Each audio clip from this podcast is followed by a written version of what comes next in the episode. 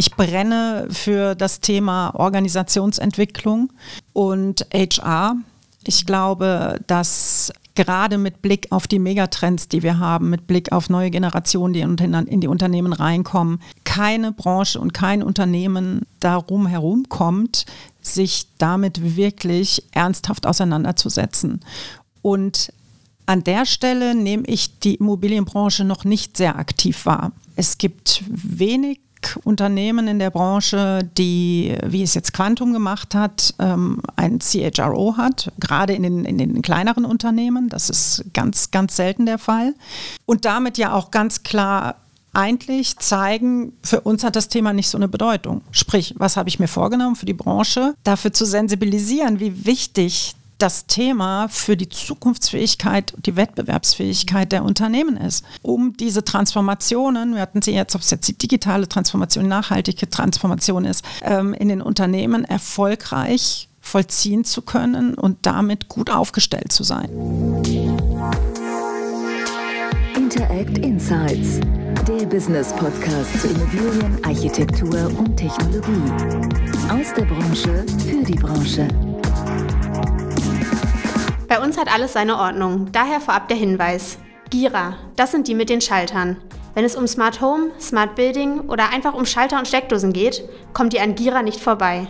Egal ob im großen Bürogebäude, im kleinen Eigenheim oder Tiny House. Gira sorgt für effiziente und stylische Elektroinstallationen made in Germany. Wenn bei euch zu Hause auch die Lichter angehen sollen, schaut doch vorbei unter gira.de. Gira. Smart Home, Smart Building, Smart Life. Hallo und herzlich willkommen bei Interact Insights, dem Podcast des Rotonda Business Clubs. Hier talken führende Expertinnen und Experten aus den Clustern Immobilienwirtschaft, Architektur, Design und Technologie. Ich bin Miriam Beul und begrüße euch alle aus dem ja, nachkarnevalistischen Düsseldorf heute. Und ich habe einen ganz besonderen Gast bei mir. Sandra Scholz ist da. Hi Sandra. Hallo Miriam, ich freue mich sehr, heute hier zu sein. Ja, es ist auch super, dass es so toll geklappt hat, pünktlich. Ähm, bei der Bahn weiß man nie und dann Karnevalsdienstag äh, hätte ja auch allerhand passieren können. Sandra, du hast eine in vielerlei Hinsicht wirklich bemerkenswerte berufliche Reise hinter dir. Du hast es geschafft, in drei verschiedenen Branchen zuständig jeweils für Personalführung und Unternehmenskultur in absolute Spitzenpositionen zu kommen. Bei einer Bank, dem Immobilienarm einer Bank und in der to Telekommunikationswirtschaft. Und jetzt bist du wieder in der Immobilienwirtschaft angekommen, nämlich als Chief Human Resources Officer bei der Hamburger Quantum AG. Studiert hast du Wirtschaft, unter anderem an der Frankfurt School of Finance. Wann hast du gemerkt, dass Personalführung und Unternehmenskultur genau dein Ding sind? Ja, also ähm, die, die Begeisterung für dieses Themenfeld habe ich tatsächlich schon sehr, sehr früh bei mir entdeckt, nämlich während des Studiums. Ich habe, wie du gesagt hast, an der Frankfurt School of Finance studiert mhm. und ähm, da gab es schon seinerzeit einen Lehrstuhl, der hieß Unternehmensführung oder Unternehmenskultur und Personalführung so genau. Und man hatte eben die Möglichkeit, da schon einen Schwerpunkt im Rahmen des Studiums drauf hm. zu legen. Und ähm, dieser Gedanke über, über eine gute Unternehmenskultur, über eine gute Personalführung, ähm, am Erfolg des Unternehmens teilzuhaben oder unmittelbar auf den Erfolg des Unternehmens einzuwirken, was ja so viel mehr als die, die, diese klassische mhm. Personalarbeit ist, das hat mich von Anfang an begeistert und habe das dann tatsächlich auch zum Gegenstand meiner, meiner Masterthesis damals gemacht. Mhm. Und ähm, für mich war klar, nach Beendigung des Studiums, ich gehe in den HR-Bereich. Okay, du hast dich aber erstmal für Wirtschaft interessiert. Das ist ja schon ein Abzweig, den viele Frauen schon mal erst nicht nehmen. hast dich dann, nachdem du dich dafür entschieden hast, äh, wie du gerade beschrieben hast, für HR, interessiert nochmal vielleicht diesen kleinen halben Schritt zurück. Warum war für dich klar, dass ja die Finanzwirtschaft in, im ersten Step erstmal ein spannendes Thema für dich ist? Wenn man so, ne, es gibt so diese Umfragen, was wird man so, wenn man ein junges Mädchen ist, ne? Ähm, da gibt es ja so typische Berufe, so typisch ist das ja erstmal nicht. Ja, also ich bin tatsächlich über eine klassische Bankausbildung ah, ja. in die Wirtschaft reingekommen, habe mhm. also das Bankgeschäft von der Pike auf gelernt und ähm, habe da dann tatsächlich die Begeisterung auch für dieses Themenfeld ähm, mhm. ja, kennengelernt. Und für mich war es dann auch der Schwerpunkt Bank Betriebswirtschaftslehre, der mich da so interessiert hat. Und das hat damals die Frankfurt School of Finance ähm, angeboten und darum war für mich dann auch der Schritt an diese Fakultät ähm, ja der, der logische. Das verstehe ich. Jetzt ähm, gibt es ja verschiedene Wege in die Immobilienwirtschaft. Ähm, ja, es ist ein Industriezweig, der ja vielleicht erst seit 30 Jahren auch den klassischen akademischen Weg bietet. Viele kommen von der Seite reingehopst.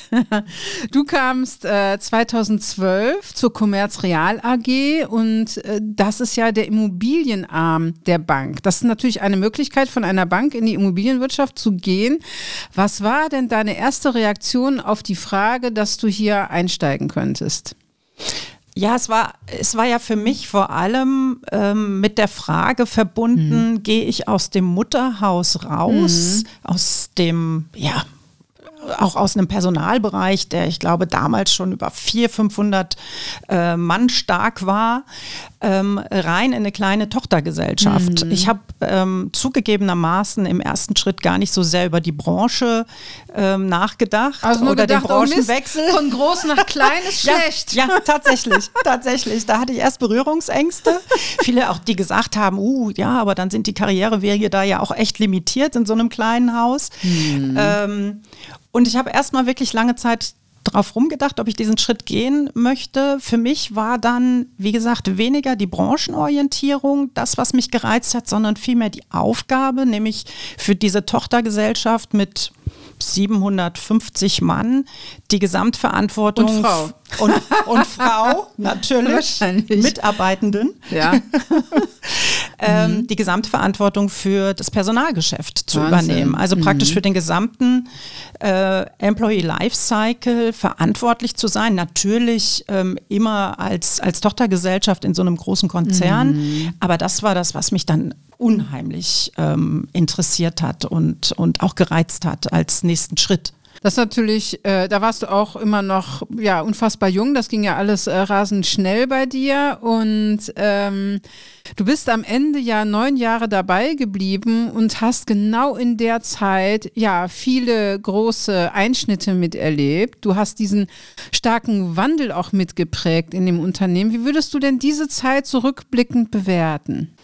Ja, ich glaube, retrospektiv ähm, hatte ich das große Glück, zu einer Zeit dort reinzukommen, die natürlich ähm, insbesondere was das Personalgeschäft anbetrifft, einen wirklich starken Wandel mit sich gebracht hat, nämlich die, dieser ähm, Schritt in die digitale Transformation der Unternehmen.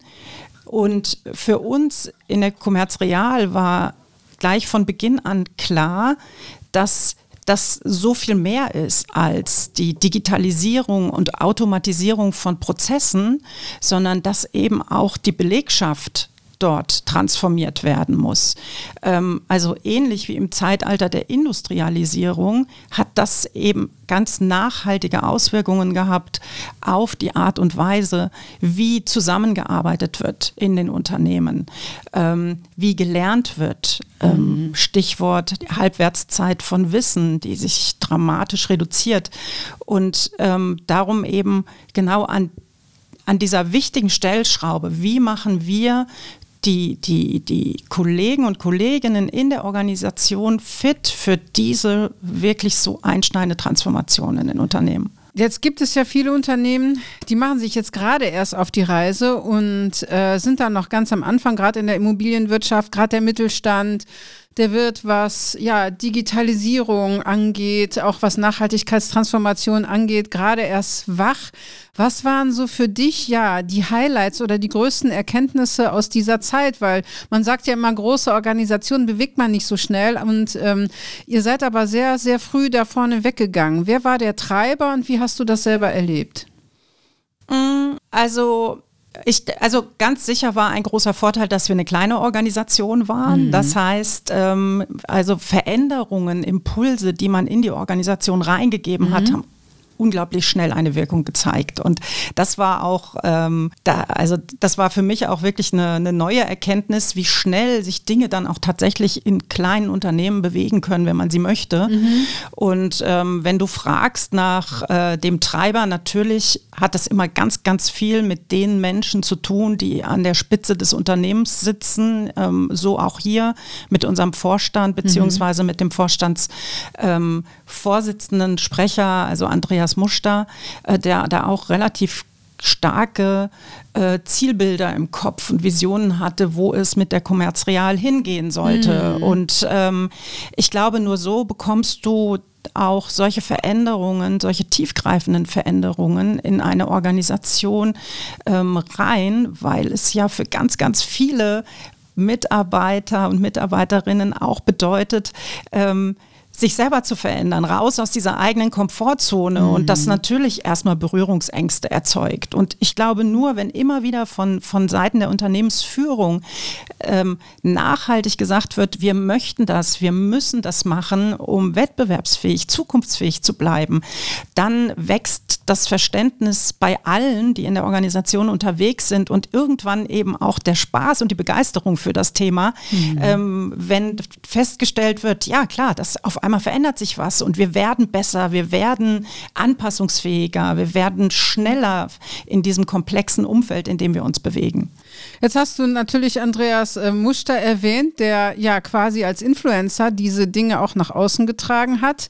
Die Branche hat zwei Dinge miterlebt. Das war erstmal der Hashtag Follow the Sneaker und hat euch auf der Messe gesehen äh, wo ihr alle Turnschuhe mit Turnschuhen angereist seid. Das heißt, dieser Wandel in den Köpfen hat sich nach außen, wurde auch nach außen sichtbar und auch für alle anderen irgendwann. Ähm, da gab es ja, sag ich mal, sicherlich eine Chronologie und wahrscheinlich wichtige Learnings, die für andere Unternehmen, die in so einer Phase gerade sind, spannend wären. Was könntest du denen ja aus dieser Zeit mit auf den Weg geben? Ja, also es ist, es ist tatsächlich, wie du sagst, es ist eine Reise. Ja. Und ähm, am Ende des Tages gab es für mich gar nicht so dieses eine Learning, sondern es war immer wieder ausprobieren, schauen, wie funktioniert es, den Kurs beibehalten oder aber eben auch korrigieren. Mhm. Ich weiß nur, ich hatte ein einschneidendes Erlebnis, weil wir dann auch unglaublich viel aus, ausprobiert haben. Ganz viele, ganz viele Formate, Lernformate, Mentoring-Formate. Also wir waren, wir haben wirklich ganz, ganz viel ausprobiert. Und ähm, ich saß dann irgendwann mal im Projektteam und habe gesagt, ihr Lieben, ähm, also ich laufe jetzt gerade Gefahr, die Orientierung zu verlieren bei all dem, was wir machen. Und wenn mir das passiert, als mhm. jemand, der ja hauptverantwortlich dafür ist, ähm, dann geht das eben den Menschen im Unternehmen, die wir ja mitnehmen möchten auf dieser Reise und die Teil dieser Reise, ganz wichtiger Erfolgsfaktor dieser Reise sind, wahrscheinlich genauso. Und mhm. äh, lasst uns mal irgendwie versuchen, das alles zu sortieren. Und ähm, dann kam eine Kollegin aus dem Team auf die Idee, einen U-Bahn-Fahrplan aufzubauen, ähm, sprich mit dem, also so der Hauptbahnhof praktisch als der Dreh- und Angelpunkt in der Mitte dieses Plans war unser übergeordnetes Ziel, der erste digitale Asset Manager zu werden. Und alle Maßnahmen, die wir ähm, ergriffen hatten, die ähm, waren ja Stationen auf diesem U-Bahn-Fahrplan cool. und haben uns praktisch selber geholfen, uns zu orientieren. Und ähm, wenn du fragst, was kann ich Unternehmen raten, die in einem ähnlichen Prozess sind, ich glaube, ein Learning ist, es ist kein Unternehmen wie das andere. Es mhm. gibt auch nicht diesen One-Size-Fits-All-Ansatz. Jedes mhm. Unternehmen muss für sich selber wirklich ausprobieren, versuchen, was ist der beste Weg für uns, was passt am besten zu uns, zu unserem Geschäftsmodell, zu unserer Kultur, zu unserer Branche. Mhm. Und ähm, ja, aus Fehlern lernen, ganz klar. Ähm, und immer wieder den Kurs korrigieren und vor allem ein ganz wichtiges, äh, also ein ganz wichtiges Learning, sich nicht abbringen lassen. Einfach mhm. davon, also immer dieses Ziel vor Augen zu haben und ganz stringent in diese Richtung laufen. Ja, sehr spannend. Das ist äh, sicherlich etwas, was unsere Hörerinnen und Hörer sehr, sehr gerne mitnehmen, weil wo ich links und rechts gucke und ja, und lausche, ähm, gibt es diese Diskussion in den Organisationen. Alle haben gerade dieses Jahr sehr viel auf dem Tisch. Viele sagen, sie beschäftigen sich vor allen Dingen mit sich selber. Ähm, einige Geschäftsmodelle kommen auch im Operativen sowieso nicht so richtig voran im Augenblick. Alle, die bauen wollen zum Beispiel, da ist äh, automatisch eine Bremse eingebaut. Also eine gute Chance, sich mit sich selbst zu beschäftigen. Ja, absolut. Mit der, mit der grünen Transformation, mit der digitalen Transformation. So, jetzt hast du das so schön gesagt, hast das Stichwort Branche gerade eben gesagt, weil du bist mitten in der Corona-Zeit aus der Commerzreal ja, gewechselt und zwar zur 1 und 1 AG. Das heißt, völlig mhm. andere Branche, Telekommunikation. Ähm, innerhalb unserer Branche diskutieren wir immer darüber, ja, die Immobilienwirtschaft hat so viele Aufgaben, sie ist so träge und so langsam und langsamer als andere Branchen.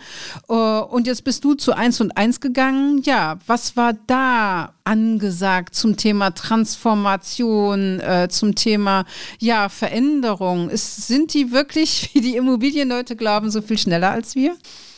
Also ähm, ich glaube, die Frage muss man, oder die Beantwortung der Frage äh, muss ich ein Stück weit abschichten. Hm. Das Geschäftsmodell der 1 und 1 ist natürlich von einer unglaublichen Dynamik geprägt. Also mhm. diese ganzen Kampagnen, äh, die, die, die im Prinzip den, den Lebenszyklus des Unternehmens bestimmen, die sorgen dafür, dass ähm, eben in einer ganz, ganz hohen Geschwindigkeit immer wieder auf die nächste Kampagne zugearbeitet wird. Und ähm, dieser Kampagnenstichtag steht und der muss gehalten werden und dann ist alles darauf ausgerichtet. Hat man natürlich, vielleicht muss man es nochmal ein bisschen unterscheiden. Es ist ja eine stärker B2C-orientierte Branche. Absolut. Während ja. große Teile der Immobilienwirtschaft B2B-orientiert ist. Das heißt, da haben wir sowieso sage ich mal, längere äh, Zyklen, auch bis so ein Gebäude Absolut. mal, wenn das die äh, von der ersten Idee, bis es mal steht, vergehen ja locker zehn Jahre. Das heißt dynamischer, ne? viel dynamischer, anders, ne? viel viel schneller, viel viel dynamischer, logischerweise. Hm. Ähm, ja, und für mich natürlich jetzt auch immer wieder aus meiner Perspektive ja. als, als äh, jemand, der ja Organisationsentwicklung und HR ähm, im Fokus mhm. hat, betrachtet, ähm, natürlich ganz andere Menschen mit, mit ganz anderen Werdegängen, mit ganz anderen Skills. Und mhm. ähm, natürlich hat die 1 und 1 ähm, einen, einen riesen Anteil an Technikern, also sprich Coda-Entwickler. Und ähm, also dieser Technik-IT-Bereich ist, glaube ich, der zweitgrößte Bereich in dem ganzen Unternehmen. Wahnsinn. Ja. Und ähm, das sind Menschen, die, ja, die, die, haben einfach eine andere Ausbildung, eine andere Orientierung, die haben eine ganz andere Arbeitsweise. Und ich muss sagen, das war dann schon spannend für mich, dass es eben, äh, natürlich ist es, äh, natürlich macht es einen Unterschied, in welcher Branche du unterwegs bist, aber als HRler und Organisationsentwickler mhm. in so mhm. einer Branche unterwegs zu sein, ähm, mit einem ganz anderen Ausbildungshintergrund, Schwerpunkt, das war dann schon interessant. Und ähm, ich ich bin dort in eine Phase reingekommen, wo es äh, zum ersten Mal zurückging aus dem Homeoffice, nach der ersten Welle, nach, mhm. der ersten, nach dem ersten kompletten Homeoffice-Part. Äh, Und ähm, da war natürlich dann die Diskussion, insbesondere bei den Berufsbildern, die, die für sich in Anspruch genommen haben, ich brauche vielleicht gar nicht so viel Interaktion und Kontakt mit anderen Menschen. Also mhm. nimm dir so einen Coder, ja, der, ganz Was klar. macht denn ein Coder eigentlich? Ja, ich kenne das schon. Code den ich komme schon Tag. gar nicht mit. Ah, okay. Da gibt es kein anderes Wort für. Entwickler. Das ist eine Berufsbezeichnung. Ja, ja. Ah, okay. Ja. Ja, siehst du mal, die, ganz viel kennen wir gar nicht, weil wir immer in unserer Branche unterwegs sind. Aber deswegen äh, schlaust du uns ja. gerade auf. Okay, ein Coder. Ja. ja. der spricht nicht mit so vielen Menschen den so, langen ne? Tag. Und äh, dann führt man natürlich ganz andere, ja. ähm, ganz andere Diskussionen oder ja, führt ganz andere Diskussionen, weil ähm,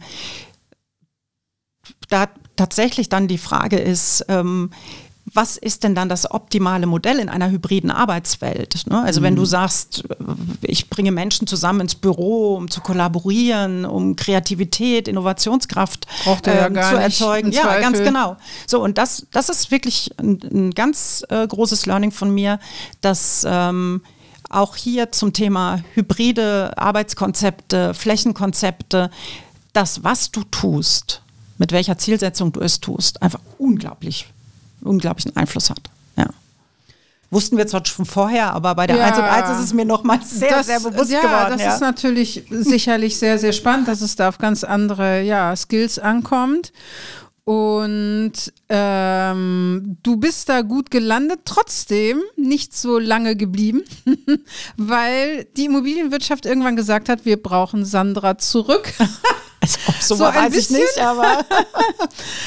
ähm, das heißt, du warst ja eigentlich noch mitten im Ankommen bei 1 und 1. Da hast du den Ruf nach Hamburg äh, zur Quantum AG bekommen, einer der größten deutschen Projektentwickler, der neu baut, aber auch in Sachen Denkmalschutz und Bauen im Bestand Beachtliches vorzuweisen hat. Warum war der Weg zurück in die Immobilienwirtschaft vor gut einem halben Jahr dann doch so reizvoll für dich? Mm also ich war insgesamt dann anderthalb Jahre bei der 1 und mhm. 1, ähm, als ich dann wieder rausgewechselt bin. Warum bin ich diesen Schritt dann gegangen? Ähm, zuallererst ähm, war gar nicht so sehr die Rückkehr in die Branche für mich mhm. die, das treibende Argument, sondern tatsächlich Quantum als Unternehmen. Ähm, ich bin auf Quantum angesprochen worden, habe angefangen, mich mit dem Unternehmen auseinanderzusetzen und ähm, war ähm, wirklich total begeistert. Also was du kanntest allem, die vorher gar nicht doch? Ich, na, ich, ich kannte sie, aber ich habe mich tatsächlich ja. nie tiefer mit Quantum mhm. be beschäftigt. Und ähm, ich habe dann angefangen, so eine verdeckte Due Diligence zu betreiben und habe dann ähm, mein, in meinem Netzwerk, in meinem alten Immobiliennetzwerk Leute angerufen und habe gesagt, du, ein Freund von mir möchte zu Quantum wechseln. Ähm, was ah. würdest du sagen? und das Spannende war, dass ähm, tatsächlich uneingeschränkt alle gesagt haben, super Unternehmen ganz coole Unternehmenskultur, ähm, Gründer geführt, kannst deinem Freund sagen, da kann er super hin. Also alle, alle Berührungspunkte, die ich in der Vergangenheit hatte, mhm. waren uneingeschränkt positiv. So. Und das hat man ja nicht so oft. Ich muss sagen, das hat mich mhm. dann ähm, schon beeindruckt. Und ähm, was mich vor allem eben dann auch mit äh, in den Gesprächen beeindruckt hat, war diese starke Werte- und Kulturorientierung auch des Unternehmens. Mhm. Und ich glaube, das ist ähm, ganz typisch auch für so ein gründergeführtes Unternehmen, was dann über Jahrzehnte wächst und, und wo sich eine, eine Kultur dann eben auch Zeit hat, sich zu verfestigen und ähm, nachhaltig zu festigen, weil eben diese Gründer 25 Jahre mhm. diese Kultur ähm, prägen.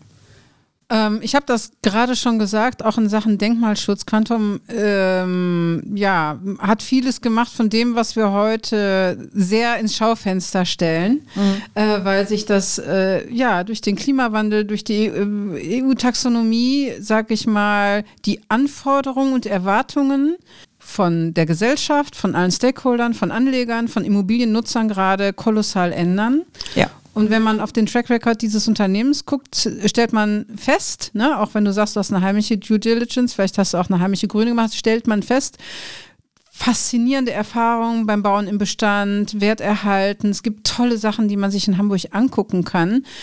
Vielleicht ist es auch hanseatisch, äh, das weiß ich nicht so genau. Das heißt, das Mindset oder die, der Wertekanon hat dich, hat dich dann angezogen und, und, und fasziniert.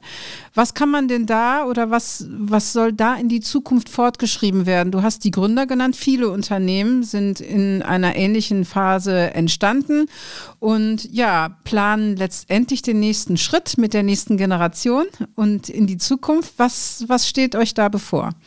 Mm, gut, also ich glaube, ähm, dass Du hast jetzt sehr viele Beispiele mhm. zum, zur nachhaltigen Unternehmensführung genannt, die, die insbesondere eben externe Stakeholder und, und, und natürlich ähm, Anleger betrifft. Ich glaube, wichtig ist eben diese interne, nachhaltige mhm. Transformation auch fest im Blick zu behalten. Und das ist meines Erachtens so viel mehr als äh, Wassersparen, Papier trennen, ähm, Aktionen durchzuführen, wo Mitarbeitende mit dem Fahrrad ins Unternehmen kommen und ähm, dafür ausgezeichnet werden. Also haben wir alles ja schon gemacht.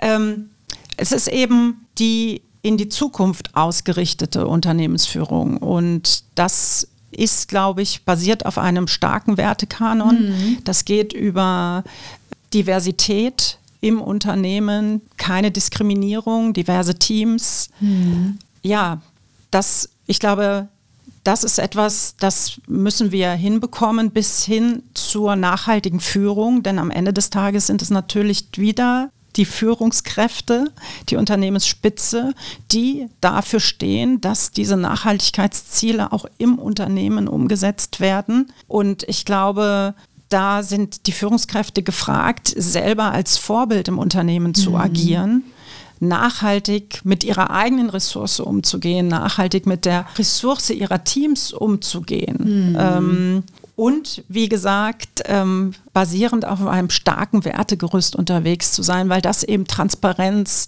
Integrität und Verlässlichkeit auch oder dafür steht. So. Also ich war neulich bei einem mittelständischen Projektentwickler und der stellt jetzt gerade fest, dass er in Sachen Nachhaltigkeit äh, ja was machen muss. Und die erste Frage der Geschäftsführung war, dürfen wir keine dicken Autos mehr fahren? ähm, inwieweit hat das auch was mit Mindshift ja von den Menschen zu tun? Die einen sind da offen, die anderen tun sich schwer, die sagen, wir haben keine Lust auf so eine Verzichtskultur. Wie, wie wird das besprochen bei euch oder was fordern auch gerade die Jüngeren?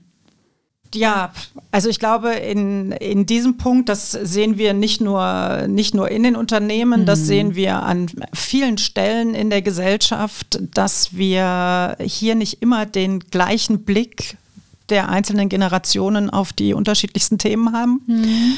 Und ähm, ich finde, in den Unternehmen manifestiert sich dieses Problem natürlich ganz extrem, weil wir haben in den allermeisten Unternehmen haben wir ähm, aktuell vier Generationen am Start.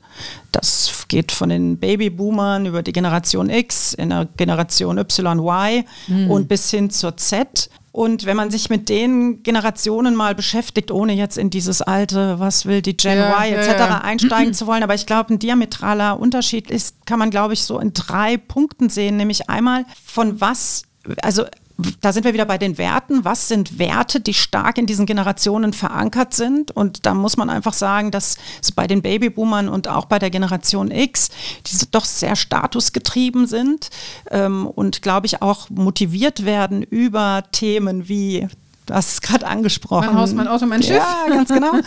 So, und die, die Generation, die jüngeren Generationen, die wir jetzt in den Unternehmen haben, sprich äh, Y und Z, ähm, eher sinngetrieben, purpose-getrieben sind und ähm, vor dem Hintergrund eben auch ein Stück weit weltverbesserungsgetrieben sind. So, dass wenn diese Haltungen aufeinanderstoßen, mhm. dass das dann zu, zu Konflikten führt in den Unternehmen, ich glaube, das ist klar. Das geht über, über die Art und Weise, wie man kommuniziert im mhm. Unternehmen. Also ich glaube, das könnten wir jetzt hier stundenlang vertiefen.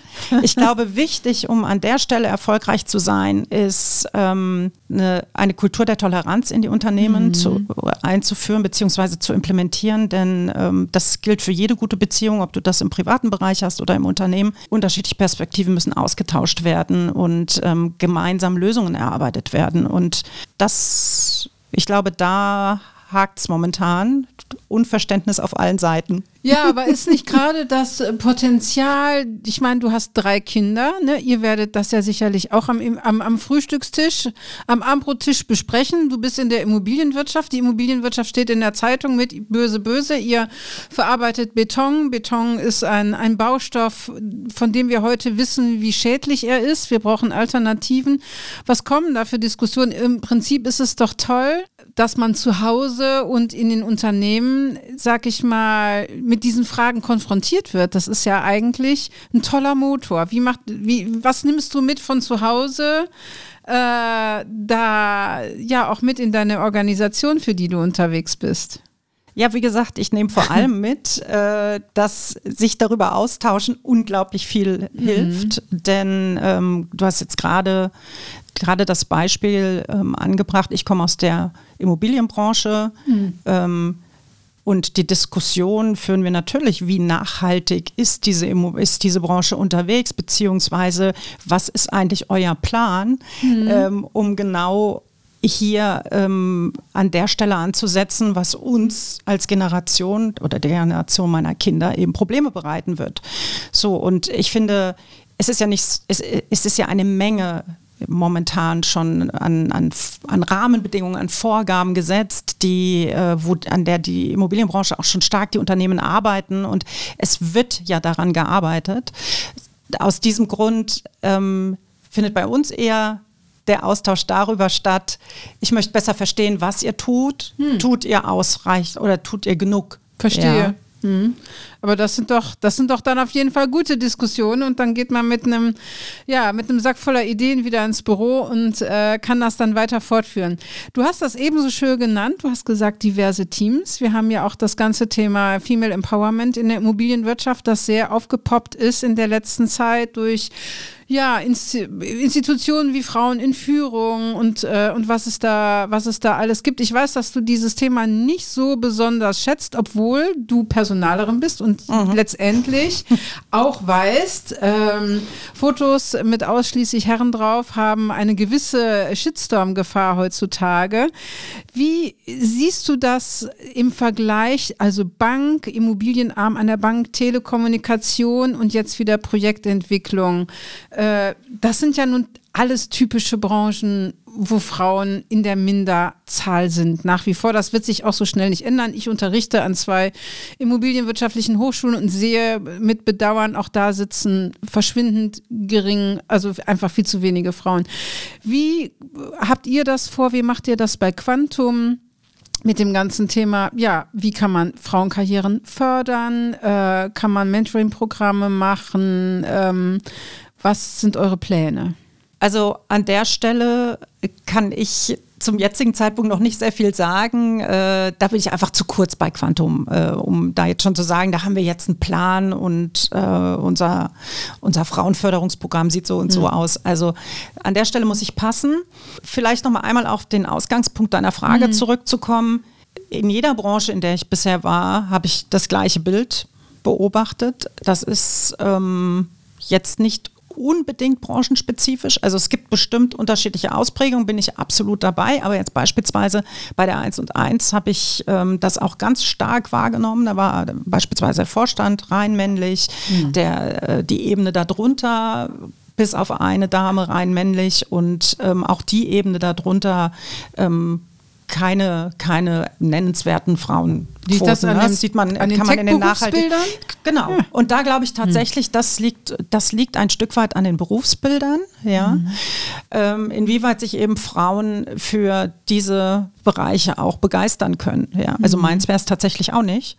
Ich glaube, ich glaube, das Problem ist vielschichtig. Und wenn wir es jetzt mal auf die mhm. Immobilienbranche betrachten, ähm, ich glaube, die Immobilienbranche ist eine Branche, die sehr, sehr stark Netzwerk basiert funktioniert und ähm, hier sehr viele alte, eingesessene, gut etablierte Netzwerke bestehen, die aus der Historie heraus eben männlich sind. Und ich habe aber auch das Gefühl, dass wir in den vergangenen zehn Jahren viele, viele Schritte in die richtige Richtung gemacht haben, ähm, auch tolle äh, Initiativen gestartet wurden. Du hast Frauen in Führung genannt, ähm, aber hier auch der Rocket Circle ähm, beispielsweise, was einfach seine Zeit braucht, um Wirksamkeit mhm. zu zeigen. Wo ich aber glaube, wenn wir da wirklich hinten dran bleiben und ähm, jeder in der Branche und nicht nur die Frauen eben gemeinsam äh, das zum Ziel erklärt, dass wir an der Stelle einfach was zu tun haben und, und genau solche Netzwerke und solche Initiativen auch fördern müssen.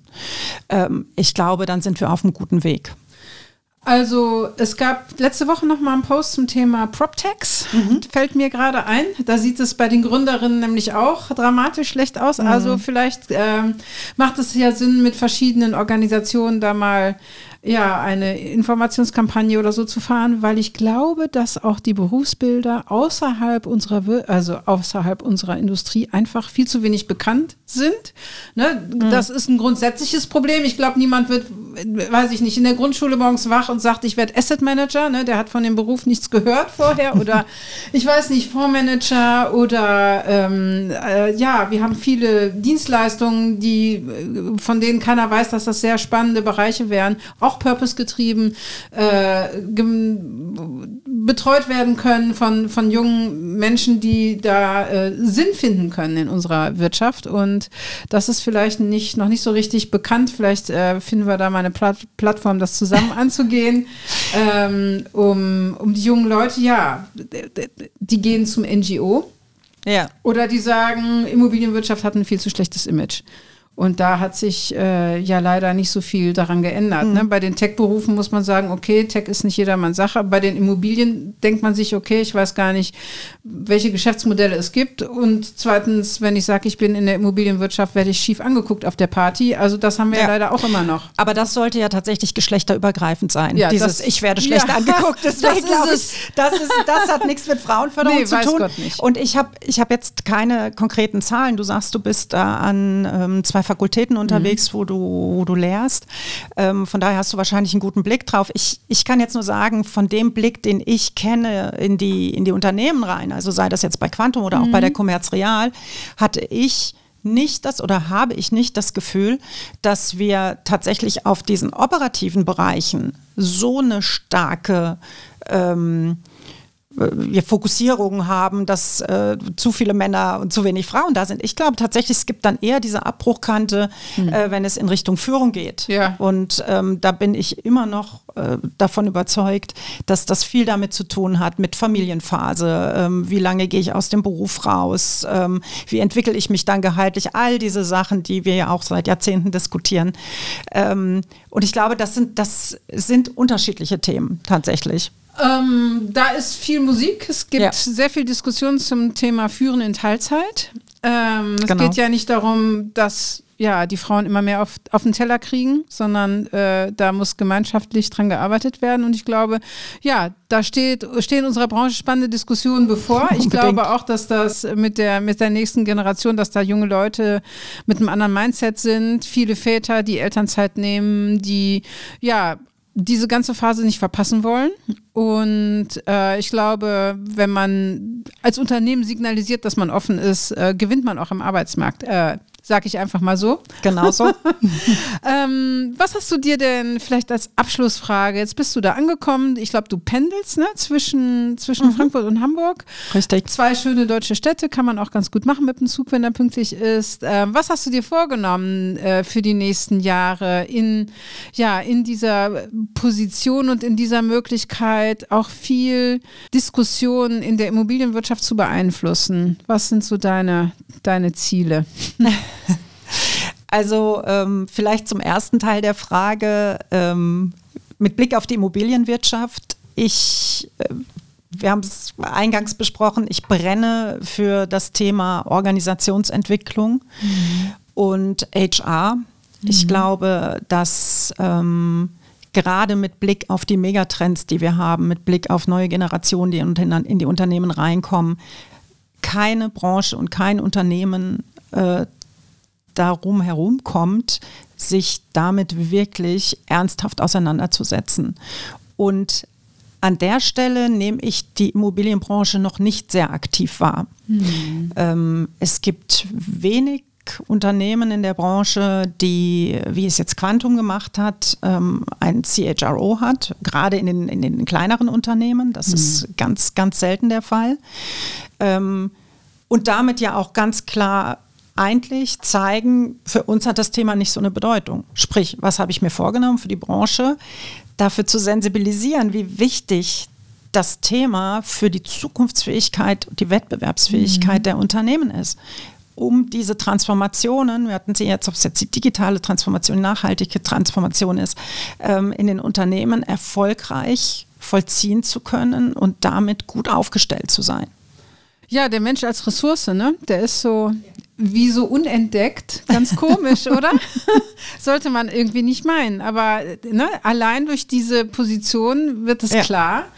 Ihr habt ja. da eine Haltung dazu und ihr geht voran.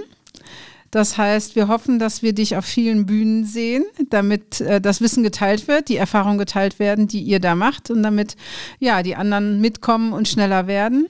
äh, weil das brauchen sie wahrscheinlich, um, ja, um auch in zehn Jahren am Markt noch aktiv zu sein. Ne? Es geht ja nicht um nichts, sondern es geht ja schon um alles im Augenblick. Absolut.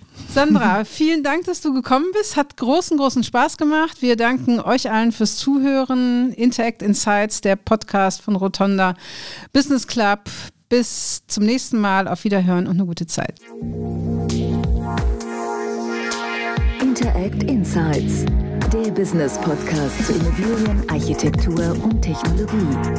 Aus der Branche für die Branche.